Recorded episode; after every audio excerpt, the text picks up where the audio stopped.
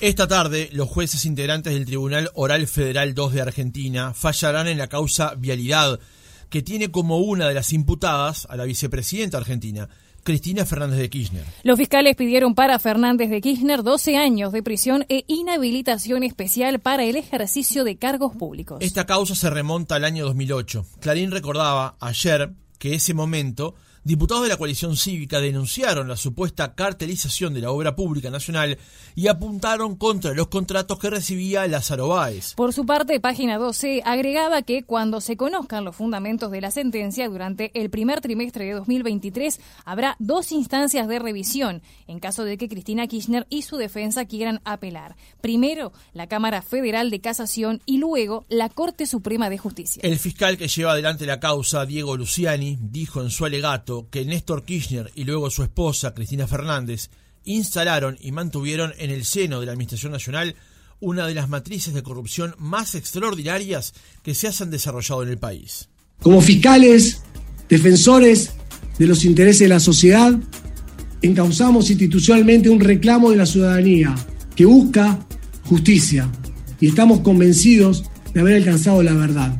Ahora le toca a cada uno de los jueces a quienes la sociedad está mirando ejercer su relevante misión con objetividad, templanza, valentía, sabiduría y firmeza. Señores jueces, este es el momento. ¿Es corrupción o justicia? Insisto, ¿es corrupción o justicia? Y ustedes tienen la decisión. Esta situación ocurre después de años de distintas instancias judiciales y un clima que se fue enrareciendo en el país vecino donde como punto más álgido, se produjo el atentado contra la expresidenta. ¿Qué se puede esperar de este fallo y qué puede ocurrir después? Lo conversamos en nuestra entrevista central con Paulino Rodríguez, periodista, conductor del programa Más Info a la Tarde en el canal La Nación Más. Paulino Rodríguez, buen día, ¿cómo le va? ¿Qué tal? Muy buen día. Un enorme abrazo a ambos. Muchas gracias por acompañarnos esta mañana. Eh, Paulino, en primer lugar, para ponerle orden a esta situación, cuando hablamos de la causa vialidad, que es la que el tribunal va a fallar en esta tarde, luego de una serie de alegatos que se presentaron por parte de los fiscales y también de los abogados defensores de las personas imputadas, ¿a qué hacemos referencia cuando hablamos de esto? Bueno, estamos haciendo referencia a una investigación. Eh, intentaré explicarlo muy sencillo la cartelización de la obra pública a la que ustedes hacían alusión, que efectivamente las denuncias comienzan inclusive antes que el 2008 que marcaban ustedes con la denuncia de la coalición cívica, porque el que primero lo denuncia es Roberto Lavagna, ministro de Economía de Néstor Kirchner en 2005, a la postre eyectado del cargo 15 días después, cuando hizo alusión a ese aspecto de la cartelización, insisto, de la obra pública en manos de Julio Devido, ya por, el, por entonces, en 2005. Lo cierto es que la denuncia central la hace Javier Iguacel, titular de Vialidad Nacional en el gobierno de Mauricio Macri, que revisando la obra pública hasta el 2015 en la provincia de Santa Cruz, del cual es origen Néstor Kirchner y Cristina Fernández de Kirchner, allí empieza el poder político de ambos, gobiernan la provincia desde 1991, detectaron que Lázaro Báez, que construyó una empresa, que constituyó una empresa diez días antes de asumir el poder Néstor Kirchner en 2003, sin ningún tipo de expertise en la materia, era cajero de un banco, fue creciendo al albor de la presidencia de Néstor Kirchner, fue cooptando empresas competidoras en Santa Cruz, Canque Costilla es una de ellas, y tantas otras, Goti, y a partir de cooptar empresas eventualmente competidoras y la cercanía con el poder, realizó el 87% del total de la obra pública que el gobierno de entonces, provincial, con fondos nacionales, terminó adjudicándole al amigo personal de Néstor Kirchner, amigo tan íntimo que hasta le construyó un mausoleo donde descansan los cuerpos, el cuerpo y los restos de Néstor Kirchner de 2 millones de dólares a título personal, cuando naturalmente falleció. Ese es o esa es la matriz que está intentando investigar o que investigó la justicia, por la cual el fiscal pide 12 años, entiende que hubo una asociación ilícita. Desde aquel germen origen 2003 en adelante, con Néstor y Cristina Fernández de Kirchner luego durante ocho años como presidenta, dándole aire y lugar a ese empresario que sin expertise, sin experiencia, solo con la amistad para con Néstor Kirchner, construyó una empresa que llegó a tener 5.000 empleados a fines de diciembre del 2015, múltiples obras públicas, un patrimonio que implicó 22 veces la superficie de la ciudad de Buenos Aires, la capital de la República Argentina, en campos, estancias, compró mucha maquinaria agrícola, tenía una colección de autos importados y autos usados, un patrimonio definitivamente casi incuantificable, y todo fruto de sobreprecios, obras que empezaban pero no concluían pese a que se pagaban, que se pagaban antes incluso que al resto de los proveedores de obra pública. Demostró ese informe de Iguacel que mientras el resto reclamaba pagos al Estado a propósito del el gobierno que asumió en diciembre del 2015, pagos pendientes de la anterior administración, Lázaro Báez no reclamó nada porque estaba al día y era el único. Pese a lo cual, cuando asumió Mauricio Macri y dejó el poder Cristina Fernández de Kirchner, tomó la decisión de replegarse, cerró la empresa y todo el contexto de investigación se dio en un marco en el cual los empleados estaban pidiendo por el pago de salarios atrasados que Lázaro Báez adjudicaba la falta de pago del gobierno nacional que se comprobó no era cierto. Dicho todo esto, Lázaro Báez fue condenado eh, en términos de un procesamiento que además implicó una prisión preventiva. Y resta dilucidar cuál va a ser el nivel de sentencia del día de hoy.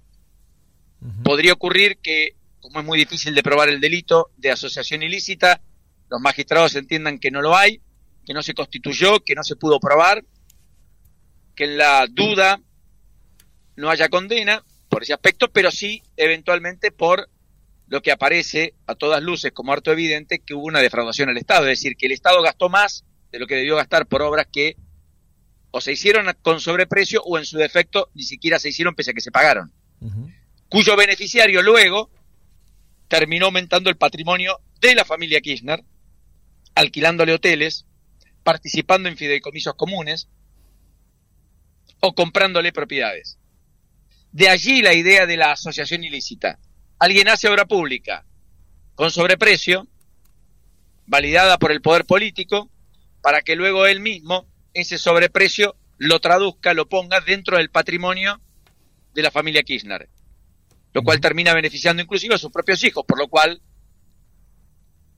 en la causa Otesur Los Sauces, otra causa, la de los hoteles, están involucrados y podrían ser plausibles también de una condena. Me refiero a Máximo y a Florencia.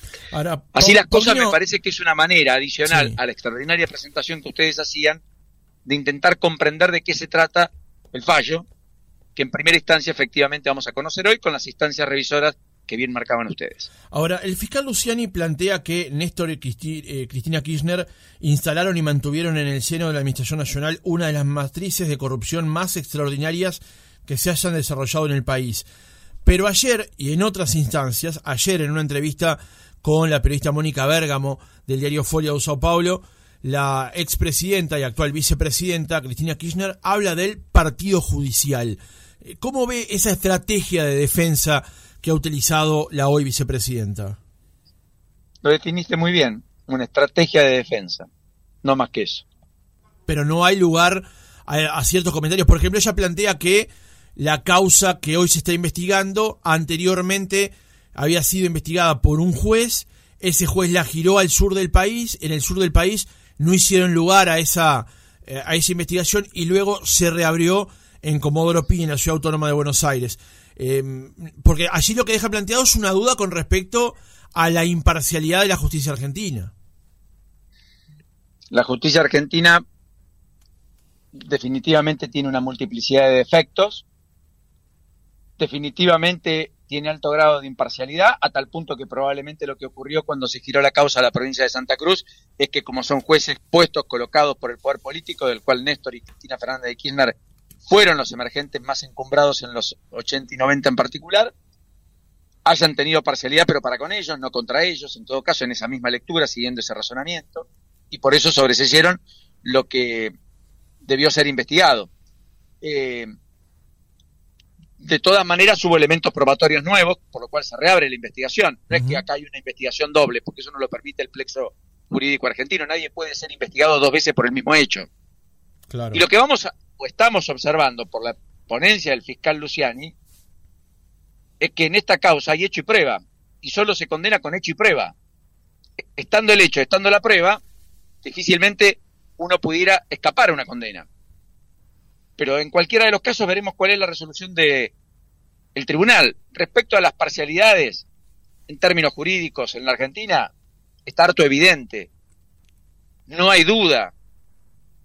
Lo que no excluye a la vicepresidenta respecto a que nunca dio explicaciones de por qué pagó obras que nunca se hicieron, redireccionó obra pública en el 87% del total durante un periodo de más de 10 años al amigo personal de su marido, Néstor Kirchner, que construyó una empresa constructora sin expertise al cobijo y calor del poder político y llegó a tener un imperio con, insisto, 22 veces la superficie de la ciudad de Buenos Aires, sin ser Bill Gates, sin ser Mark Zuckerberg, sin ser Jeff Bezos, y cómo ese empresario después terminó aportando al patrimonio de los Kirchner, alquilando habitaciones de hoteles con empleos de la construcción que hacían obra pública pagada por el Estado, que presidía el matrimonio presidencial, estando a más de 600 kilómetros. ¿Cómo hacían para ir a dormir y volver?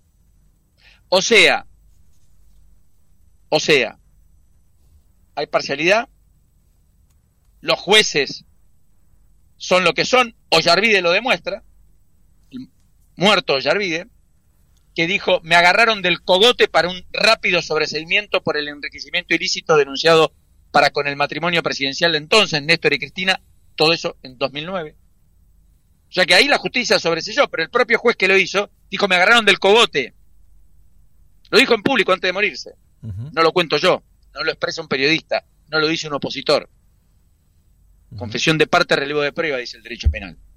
O sea, lo que tiene Cristina Fernández de Kirchner es un problema con los hechos y con la prueba.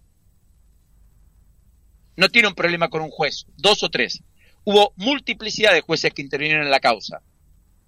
Hubo varios fiscales. Hasta que se sustanció un juicio. Lo revisaron las instancias correspondientes. Intervinieron más de 16 jueces. Todo constituye una parcialidad harto evidente Miren, la idea de Cristina es, en la construcción de su defensa, decir que es igual a Lula. Pero a Lula se lo imputó, procesó y condenó, sentencia revisada y anulada por el Superior Tribunal de Justicia de Brasil tiempo después, por el cual fue proscrito Lula, en un sistema jurídico distinto al argentino. Cristina no será proscripta hasta, proscripta ni siquiera, no será inhabilitada para ejercer cargos públicos, cosa que pide el fiscal pese a que haya condena, hasta que la condena no quede firme, cosa que puede pasar los próximos 3, 4, 5, 6 años, si es que ocurre. Porque Lula compró un departamento. Acá no hablamos de un departamento, no hablamos de un vehículo, no hablamos de un vuelto. Hablamos de una fortuna y un patrimonio incalculable que el fiscal estima en mil millones de dólares. Mil millones de dólares. De eso está hablando la justicia argentina y de eso va a expedirse un tribunal frente a una de las figuras políticas más relevantes de los últimos años, sin duda, en la Argentina, y la más prominente en un gobierno que ella misma constituyó, aunque del cual quiere tomar distancia para tener chances electorales en el futuro. Ahora, Paulino, le quiero preguntar justamente sobre ese tema, porque usted decía recién que, obviamente, ni bien se conozca el fallo de hoy, va a haber una instancia de revisión que es el año que viene, además puede haber justamente apelaciones tanto eh, en, una instancia de casación y luego una instancia en la Suprema Corte de Justicia en la República Argentina. Pero le quiero preguntar por un detalle en particular. Ayer, en una charla entre Huelco Nadamón y Carlos Pañi en La Nación Más, se planteaba algo así como que el sistema argentino de corrupción en Comodoro Pi solamente logra procesar en el entorno del 1 al 2% de las causas de corrupción. Algo como que el sistema está diseñado para que lo que reine allí sea la impunidad y no la justicia. ¿Cómo advierte usted este punto en particular? Viendo cómo usted maneja la cantidad de tiempo, la cantidad de pruebas, la cantidad de fallos en contra de una persona que eventualmente hoy sería procesada y a la vez todo lo que determinaría el tiempo para que se consumara justamente ese procesamiento. Sí, comparto. Primero hay una precisión técnica ahí importante hacer. Es el 1 al 2% de las causas por corrupción que terminan con condena. Sí. Eh, el procesamiento es una semiplena prueba de la comisión de un delito. Eso implica en muchos de los casos la elevación a juicio, pero es distinto al, al establecimiento de una condena. Por supuesto que es muy magro. Por supuesto debería ser superior. También es cierto que en la Argentina se denuncia cualquier cosa. Porque en diferencia del sistema anglosajón, en la Argentina toda persona imputada puede mentir. Y no hay condena por la falsa denuncia. Más allá de que está en el plexo jurídico, pero no hay nadie. Entonces, como se dice en la Argentina, nunca a nadie que es funcionario se le niega el paso por el Comodoro Pi. Y en ese sentido, arrecian las denuncias todos los días, todo el tiempo, a toda hora, en una política, en una clase dirigente que no logra sintetizar las discusiones en el marco de la política y todo lo termina judicializando. Dicho esto, y hablando del putrefacto Comodoro Pi, constituido en los 90, con jueces de la servilleta, como se conoció en la Argentina, definitivamente no exime a Cristina de hablar de sus casos. De vuelta, estamos hablando de que el sistema es malo, estamos diciendo de que el sistema casi no condena, de que el sistema es muy permisivo con la corrupción, y estamos hasta pudiendo validar que el sistema que montó Cristina y Néstor Kirchner de obra pública probablemente tenga réplicas en provincias, municipios de distintos signos políticos, incluido la oposición. Lo que no dice todo esto que contamos es que Cristina y Néstor no lo hayan hecho, que Lázaro Báez no haya sido beneficiario y que en el patrimonio de Cristina Fernández de Kirchner haya harto evidencia de que finalmente con defraudación al fisco hubo enriquecimiento. Y por lo tanto, esa segunda instancia, ese segundo juicio, tendrá, si hay condena en este, elementos probatorios adicionales a los que ya cuenta. Paulino, para cerrar la entrevista, le quería hacer una pregunta con respecto al futuro y apelando justamente a sus conocimientos en la materia, que es, a partir de lo que pase hoy en la tarde, ¿qué escenario político se abre en Argentina? Se lo pregunto porque, como usted bien dijo, Cristina Fernández parece querer ser nuevamente candidata. De hecho, hace un tiempo hubo un, un, este, un acto allí en La Plata con un letrero que decía de la esperanza, pero también hay en la oposición argentina ciertas incomodidades con respecto a la actualidad y estar advirtiendo cómo se manejan y cómo se eh, encolumnan atrás de un candidato que todavía no está claro. Y a la vez hay allí un tercer competidor o una tercera fuerza que es Javier Milei y los liberales que parecen estar ganando adeptos. ¿Qué escenario político se abre la Argentina a partir de lo que pueda ocurrir en esta tarde? La Argentina es el arte de lo impredecible. Difícilmente uno pueda presagiar qué ocurrirá, solo el tiempo dirá. No es una evasiva, es fruto de lo que ha venido ocurriendo en los últimos largos años, yo diría décadas. En la Argentina, incluso hasta ocho meses antes de una elección, los presidentes ungidos ni siquiera estaban en la perspectiva de la mayoría. Néstor Kirchner gana en mayo sin estar el, elegido en diciembre del año previo y con un nivel de conocimiento del 2% de la población. Eh, Cristina Fernández de Kirchner fue presidenta porque Néstor la eligió, la ungió, cuando podría haber ido por la reelección y sorprendió a muchos. Cristina Fernández de Kirchner fue reelecta con el mayor caudal de votos de un presidente en ejercicio contemporáneo, con 54% de los votos, luego de una derrota electoral en el medio término de 2009, donde todo el mundo presagiaba el fin del kirchnerismo y finalmente volvió por el vamos por todo, que a la postre terminó obturando el propio Sergio Massa, hoy gerente principal del gobierno de Alberto Fernández, cuando en 2013 le ganó la elección en la provincia de Buenos Aires a la propia Cristina Fernández de Kirchner, que tenía como candidato a Martín Insaurralde, el actual jefe de gabinete de Kisilov, y el respaldo de Daniel Scioli, otro era gobernador de la provincia de Buenos Aires. En 2015 Scioli era el candidato casi consagrado antes de la elección. De hecho, algunos dijeron que había ganado en primera vuelta, tenía el gabinete electo. Sin embargo, el presidente fue Mauricio Macri, que empezó ese año tercero en las encuestas detrás de Scioli Massa, y que se suponía que no podía ser presidente porque la Argentina no votaba a los extremos, y él representaba el extremo de la centro derecha. Y en 2019 está claro que nadie imaginó a Alberto Fernández sin liderazgo político, sin haber sido sometido como líder a ninguna elección en la Argentina, siempre estuvo en el rol de armador y en todo caso en la ejecución a partir de ser jefe de gabinete de Néstor Kirchner, como presidente, alguien que había cuestionado durante una década, 10 años, con términos durísimos, entre otros de corrupta, a la propia Cristina Fernández de Kirchner. Así que yo, la verdad, francamente, le diría que presagiar el futuro es una osadía que me eximo de cometer. Decía Winston Churchill sobre los analistas políticos, somos los que contamos qué va a suceder en los próximos seis meses para después decir por qué no ocurrió lo que dijimos que iba a pasar. Prefiero esperar que el tiempo, que el tiempo hable. Porque primero, no conocemos la sustancia, no conocemos la sentencia y tampoco conocemos la dinámica en la que entra Argentina en este diciembre particularmente, tan tenso en la Argentina desde aquel 2001 que generó un cisma en la dirigencia que aún no sanó, básicamente porque la dirigencia creó los propios anticuerpos para preservarse, continuar en el poder y pasamos del que se vayan todos al que se queden los que están. Paulino Rodríguez, periodista, conductor en Más Info a la tarde en La Nación Más. Gracias por habernos acompañado otra mañana. Enorme abrazo a ambos, un saludo grande y un placer. Y muchas gracias por la generosidad.